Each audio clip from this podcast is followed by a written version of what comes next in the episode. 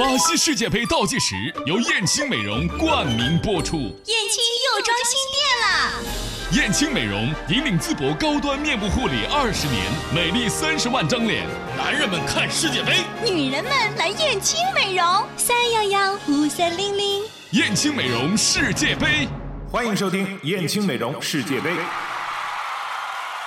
世界杯的大幕就将拉开，三十二强正在进行最后的冲刺，场外也有一群人在摩拳擦掌，他们预言着自己心爱的球队能走多远，谁能杀进最终四强。这群预言帝中最著名的莫过于神准的章鱼保罗和乌鸦嘴贝利。首先说的是神准预言，章鱼保罗难被超越，女巫幻术惊艳。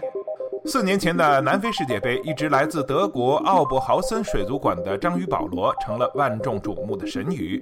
每次德国队比赛前，他都要用他敏锐的触角预测一番。章鱼哥在南非世界杯八次预测全部命中，其中包括半决赛德国输球和西班牙最终夺冠。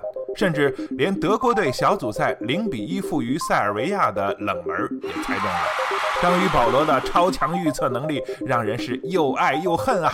被预测输球的国家的球迷对他恨之入骨，扬言要啃章鱼大餐；而冠军西班牙的球迷则称保罗是最可爱的，甚至西班牙水族馆还想花钱引进保罗。